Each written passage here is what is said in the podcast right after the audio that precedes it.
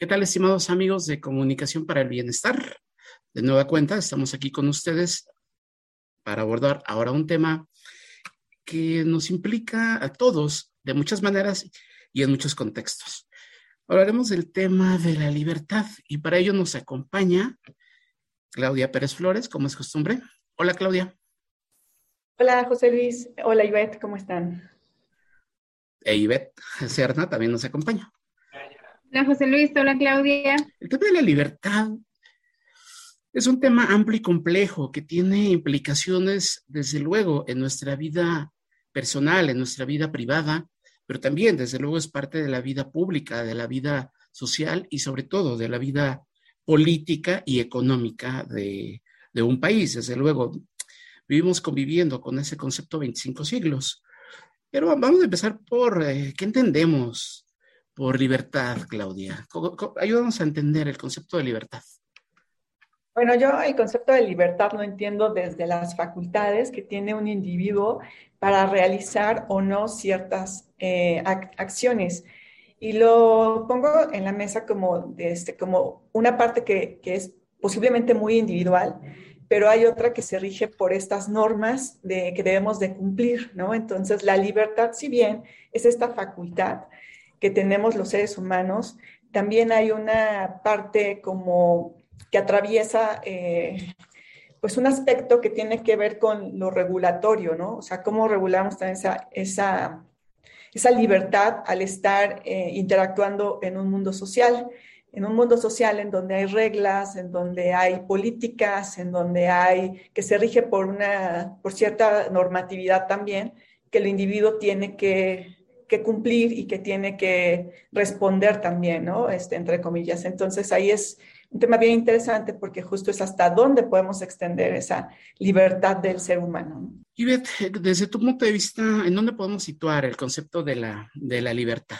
¿Qué es la libertad? ¿Cómo la entiendes? Bueno, la libertad puede tener diferentes abordajes según, eh, eh, según de lo que estemos hablando, ¿no?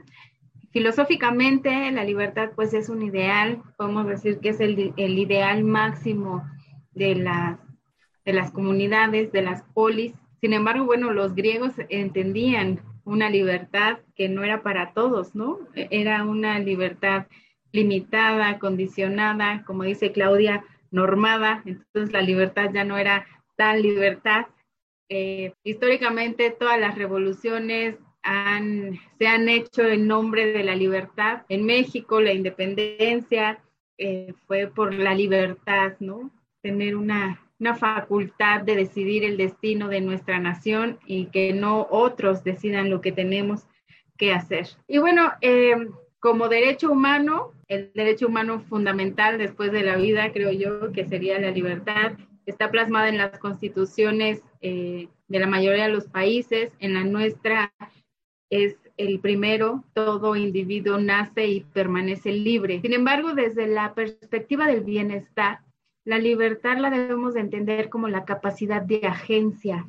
Es decir, yo en la individualidad decido qué es lo que hago con mis capacidades, con mis oportunidades y con el diseño de mi propia vida. Sin embargo, bueno, insisto en lo que decía Claudia, habría que ver los marcos de esa libertad, ¿no? Hasta dónde es posible, hasta dónde es real, hasta dónde eh, una sujeción a la normatividad jurídica eh, nos otorga libertad o no. Piense que una definición así como que muy estándar de la libertad y propone que la libertad es eh, tener esa posibilidad de hacer lo que queramos sin perjudicar a una tercera persona. Es como una definición más o menos estándar y ahí eh, implica eso que comentaban, el, tema de las regulaciones, el tema de las afectaciones que pueda llegar a tener mi libertad o el ejercicio de mi libertad en una tercera, en una tercera persona. Como se comentaba hace ratito, bueno, llevamos 25 eh, siglos por ahí conviviendo con este concepto. Como bien lo comentaba eh, Ivette, eh, los griegos lo vinculaban a la democracia, desde luego, la facultad de decidir que tenían los ciudadanos. Pero para empezar, pues no todos los ciudadanos, no todos eran ciudadanos, había condicionantes, ¿no? Es decir, ser varón y el ser rico, por así decirlo. Y el ser rico significaba tener esclavos, por así decirlo. Y ahí podríamos vincular también otro, otro sentido relacionado con la libertad, es decir, ser libre significaba no ser esclavo, es decir, no tener ataduras, ¿sí? Entonces ahí ligamos de alguna manera la libertad con el no tener ese tipo de, de, cosas que nos pueden llegar a esclavizar. Decía Kant algo bien, bien interesante, ¿no? Decía que la libertad consistía en poder actuar a partir de la razón, es decir, salir de esa minoría de edad en la que se encontraba el ser humano, por ahí en ese, en, esa, en esa época, estamos hablando pues ahí de 1700, 1600, etcétera, ¿no? Es decir, le ponía toda la fe del mundo a la ciencia y a la tecnología. Y llega a la escuela de Frankfurt, ¿no? llega Herbert Marcuse, sobre todo, y retomo ese concepto, el concepto de esas ataduras, porque lo que comentaba Marcuse es justamente que esas nuevas tecnologías, esas formas de vivir contemporáneas nos generan, nos producen nuevas esclavitudes, por así decirlo. Es muy complejo la libertad desde la perspectiva de Marcuse, ¿no? es decir, nos, nos ata, tenemos ataduras en los medios, en la tecnología, etcétera. Y ahí les haría pues la otra, la otra pregunta.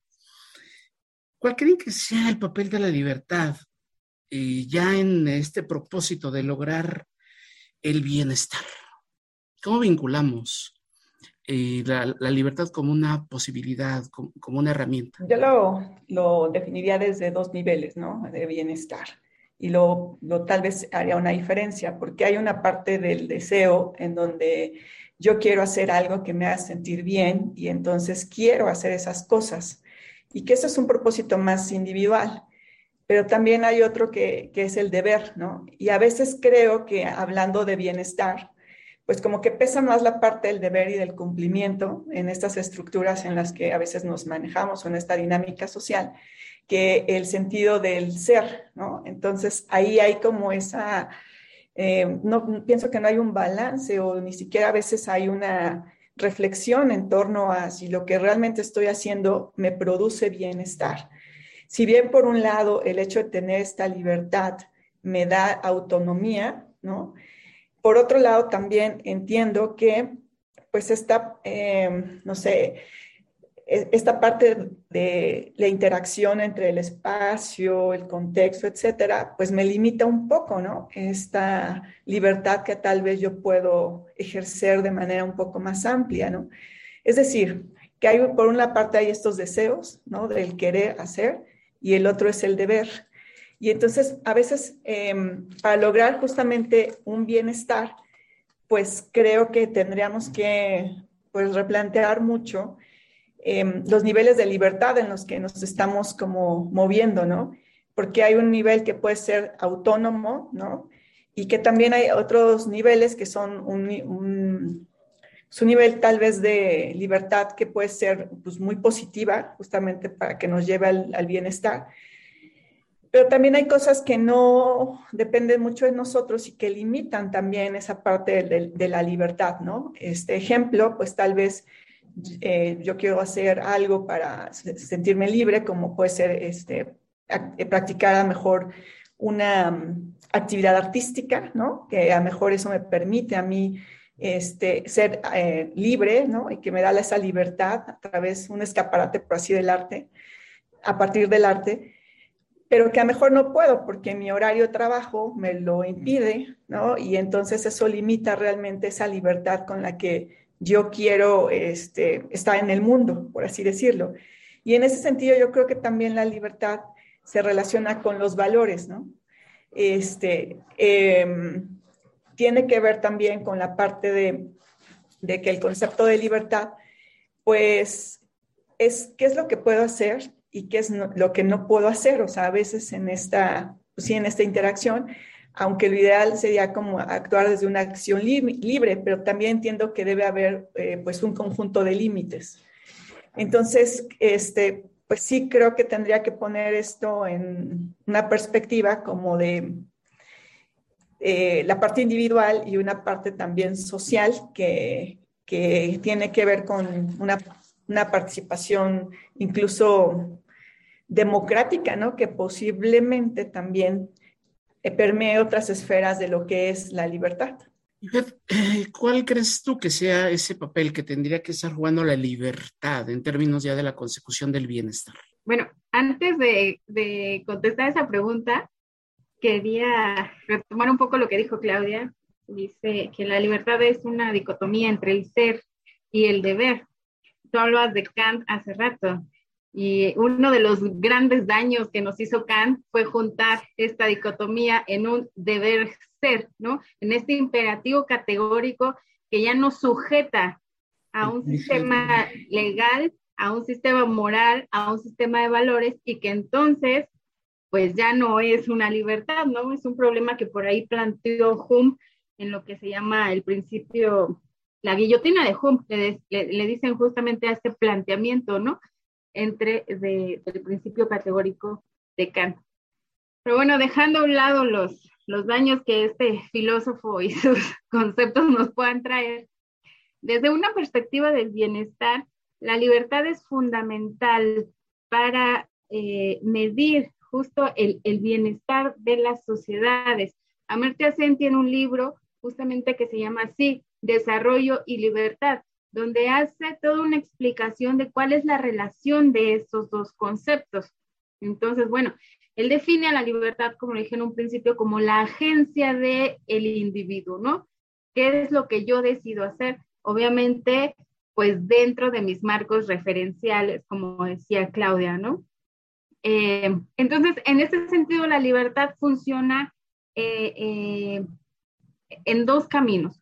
Por un lado, tiene un propósito de evaluación de las sociedades. Es decir, Amirtya Sen dice que el desarrollo, no entendido como eh, eh, la acumulación de la riqueza o, este, o, o, el aumento de las rentas, sino el desarrollo como eh, un contexto de libertades. Eso, debería, eso es el verdadero desarrollo, ¿no? Así es como se debería de, de medir el desarrollo. Y en ese contexto, las libertades serían el indicador de evaluación. Por ejemplo, eh, si hacemos un estudio retrospectivo de qué es lo que ha pasado durante los últimos 10 años, digamos, en México, la pregunta sería, ¿hay más o menos libertades en nuestras sociedades? Porque ahora ya hablamos de libertades, ¿no? En, esta, en este posmodernismo ya la libertad se convierte en muchas libertades.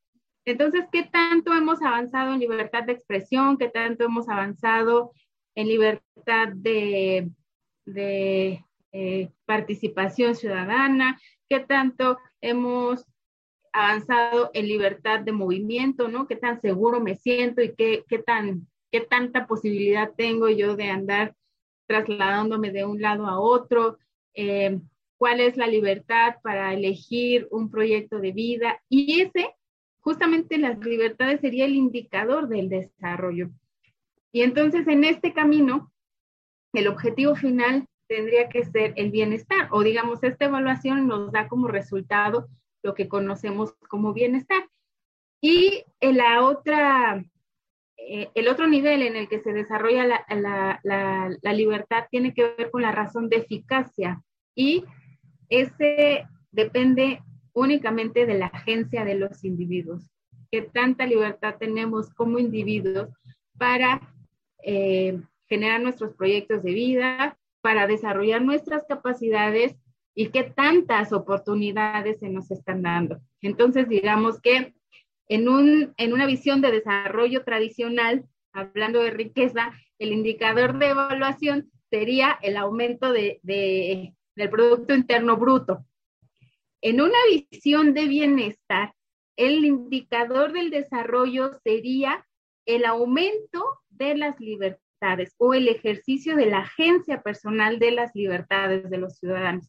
Así es como van, van unidos estos conceptos, digamos, desde la perspectiva de Amirtya Sen. Interesantes conceptos.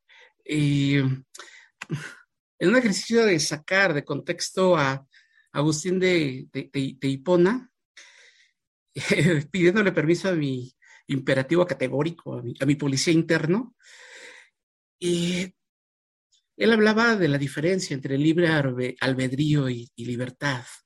Y me parece que es muy interesante y lo podemos vincular, desde luego, en otro contexto con el bienestar, es decir, el libre albedrío, como esa capacidad de elegir, sacando de contexto, desde luego, en el que lo pone eh, Agustín de, de, Hipona, hacia la libertad, es decir, hacia la capacidad de, elegir solo y la opción buena, la opción eh, correcta.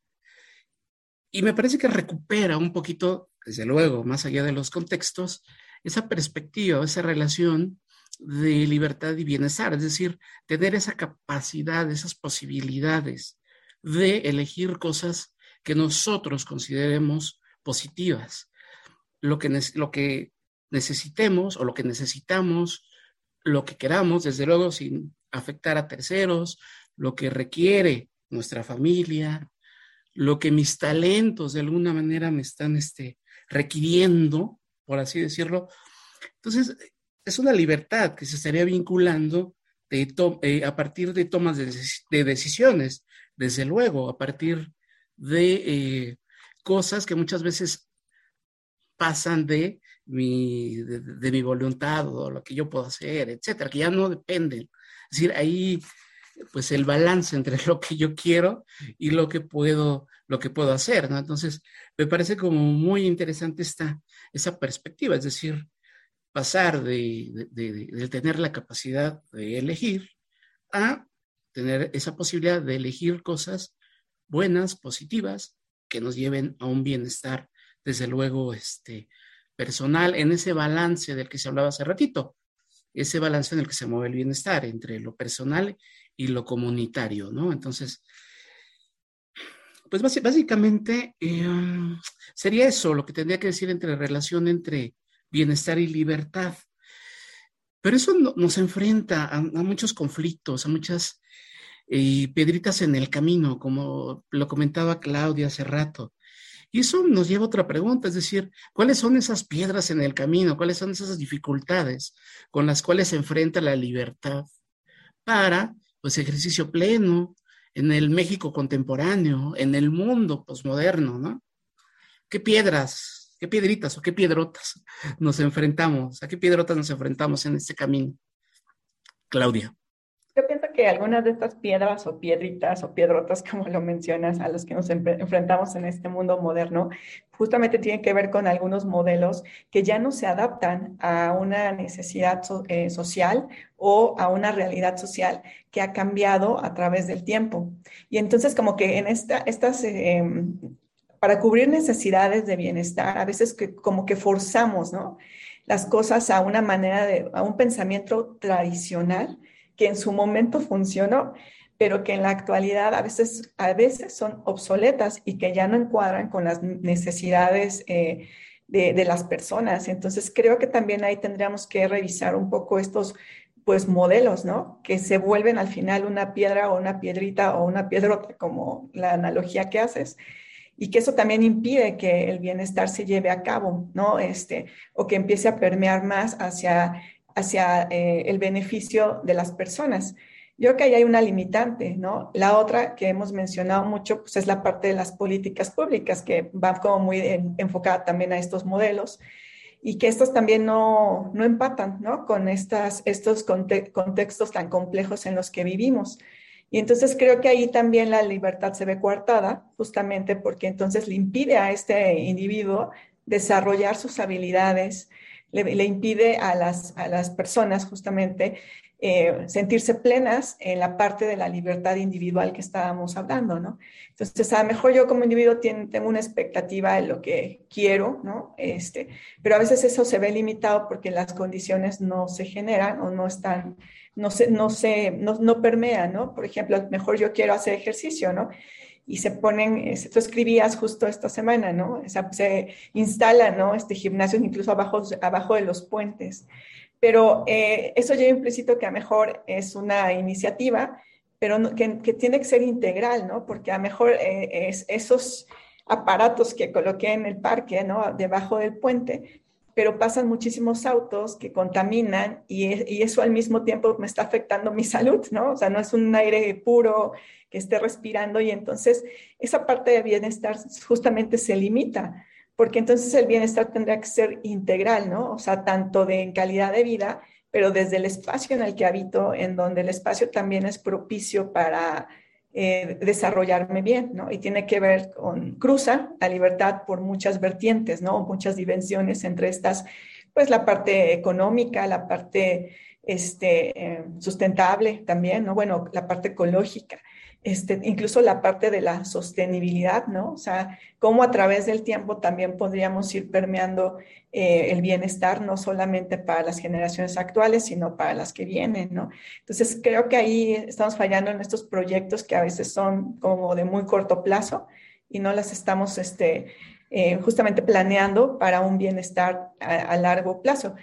Y, y algo que mencionabas también es que al final también el individuo tiene esta capacidad de elegir. Y entonces en esta capacidad de elegir, pues el, los ciudadanos o las personas tendrían que decir, decidir también eh, qué elegir, pero con base a, opciones, ¿no? Y opciones que, que, se les ofrecen. Y a veces creo que también eh, esas opciones no son tan, eh, tan aterrizadas a las necesidades este, sociales, ¿no? Sí, es, es, es toda una dificultad. Ahí nos quedamos como en el plano ideal, en el plano de la aspiración, de la, de la libertad, ¿no? Y desde tu, desde tu perspectiva, ¿cuáles son esas dificultades a, a las que estaría enfrentando pues el, el, concepto, el vivir la libertad en un mundo contemporáneo, en este México y en este mundo global que nos ha tocado? Bueno, yo de repente soy muy radical y yo diría que el principal obstáculo para el ejercicio de las libertades orientado al bienestar es el contrato social. Yo he escrito varias veces que hay una necesidad fundamental de replantear las condiciones del contrato social. En los términos actuales, digamos, uno cede la libertad, un poco de libertad al Estado a cambio de seguridad. Pero entonces, ¿qué pasa cuando una de las partes no está cumpliendo con su obligación, digamos, en este caso los estados no cumplen con esa parte, mientras que se le exige al ciudadano cumplir más de lo que tiene responsabilidad, ya no como, digamos, eh, una contraparte contractual, sino como eh, casi una exigencia tiránica, policíaca, como decías tú, ¿no? De vigilancia, este panóptico del que nos hablaba Foucault, ¿no? ¿Qué, ¿Qué, pasa cuando entonces ya estamos en estos estados vigilantes que se escudan en el contrato social? Entonces yo por ahí diría que necesitamos un replanteamiento de estos contratos sociales o por lo menos de el cumplimiento de estas de las partes. Por otro lado, otro de los piedras, digamos, es la pobreza. O sea, es evidente que cuando las personas no tienen una renta que les permita solventar sus necesidades básicas, sobre todo las, de alimentación, como lo comentábamos en el programa pasado, difícilmente tiene una libertad de agencia o de desarrollo de sus capacidades. Entonces, la pobreza es una atadura que limita nuestra libertad. Por otro, los sistemas de gobierno, incluso los tiránicos que se, que se disfrazan de democráticos, ¿no? Y esto lo vimos mucho, por ejemplo, en, los primeros meses de pandemia, donde muchos estados declararon, bueno, a todos nos encerraron forzosamente, ¿no? Nos cortaron nuestra libertad de movimiento, de desplazamiento, eh, pero algunos estados fueron más allá, y no nada más países, sino dentro de México, algunos estados de la República fueron más allá, decretando toques de queda, arrestando a la gente que no cumpliera con los toques de queda, arrestando a la gente que no, no se pusiera el cubrebocas, ahora con la exigencia de los certificados de vacunación, violando el derecho que cada persona tiene de decidir o no si se pone la vacuna. Esa decisión es un ejercicio de la agencia personal de mi, de mi derecho, ¿no? De, de decidir sobre mi vida o sobre mi situación. Ahí tenemos este caso que fue muy polémico sobre el tenista, que no sé cómo se llama, pero que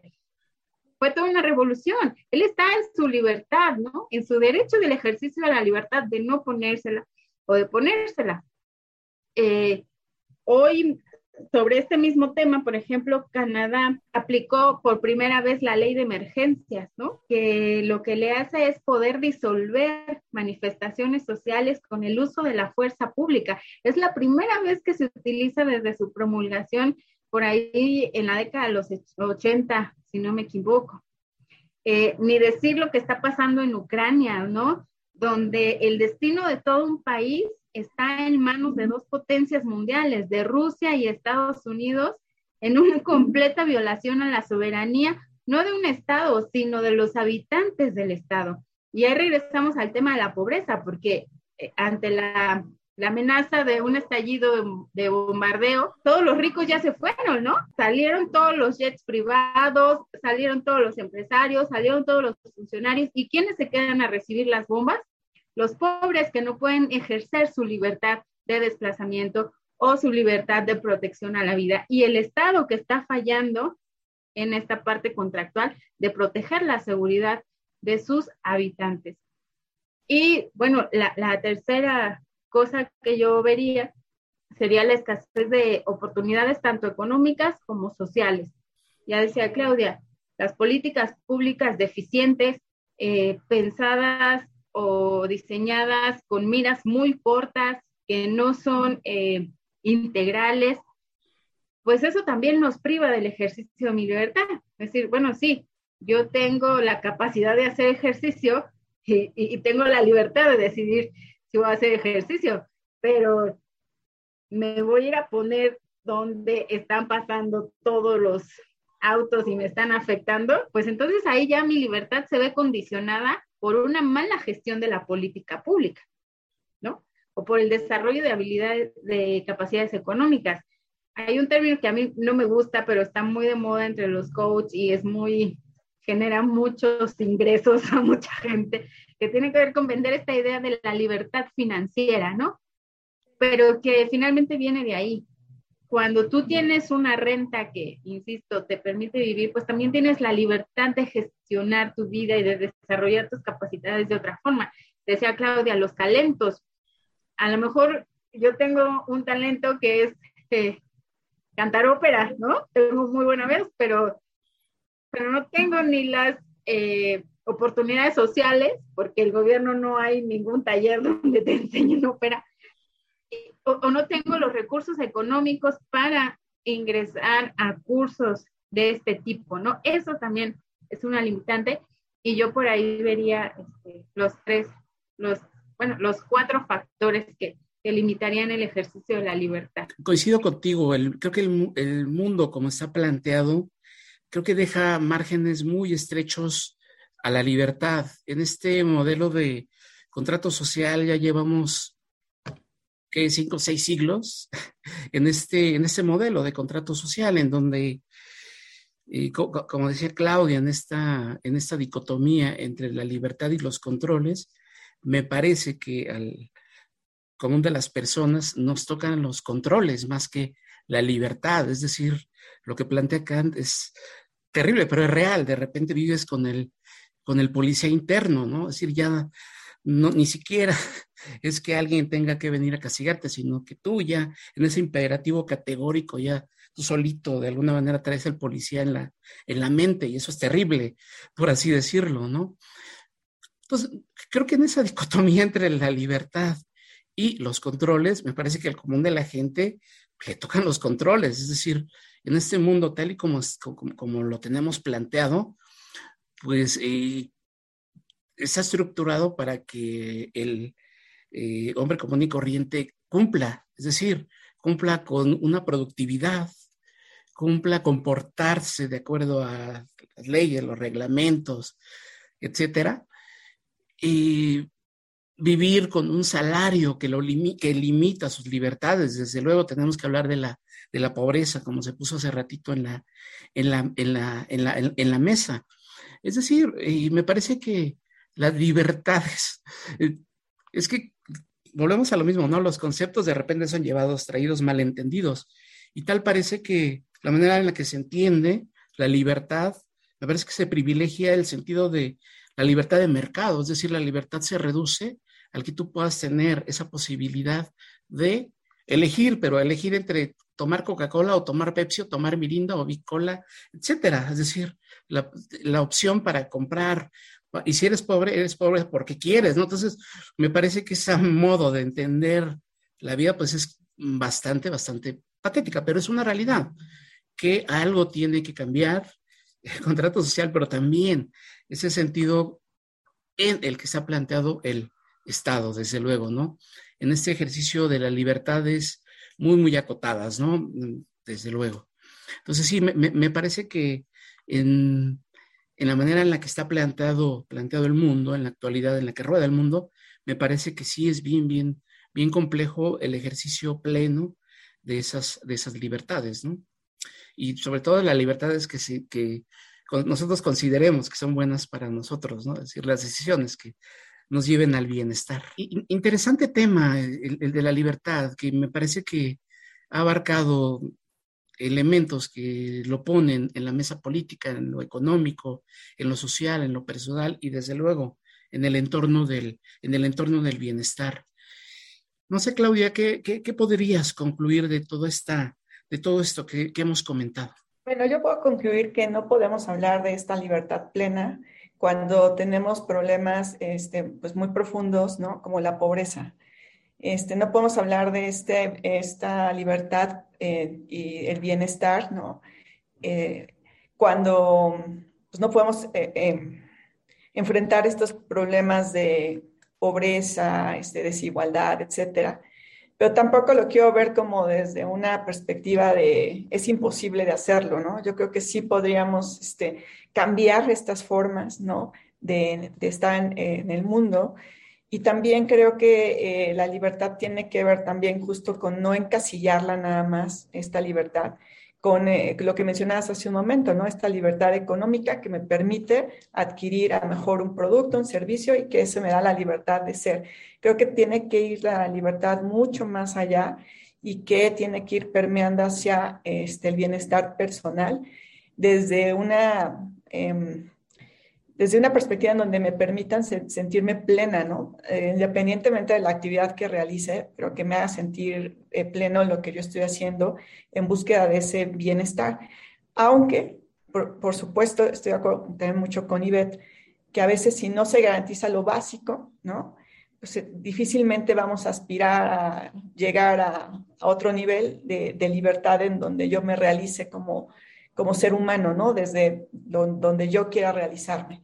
Entonces, sí creo que hay una tarea este, bastante urgente por hacer ahí, porque al final, eh, pues el ser humano, justamente más allá de una, un engranaje, de una pieza más de un sistema, pues es, es justamente eh, lo humano, lo, lo, valioso, ¿no? Lo humano en relación con otros. Entonces, creo que ahí es donde tenemos que visualizarlo desde un aspecto más social y no desde una libertad como más individual, una libertad más, eh, pues sí, este, individualista, ¿no? En donde mientras yo satisfaga mis necesidades, no importa, ¿no?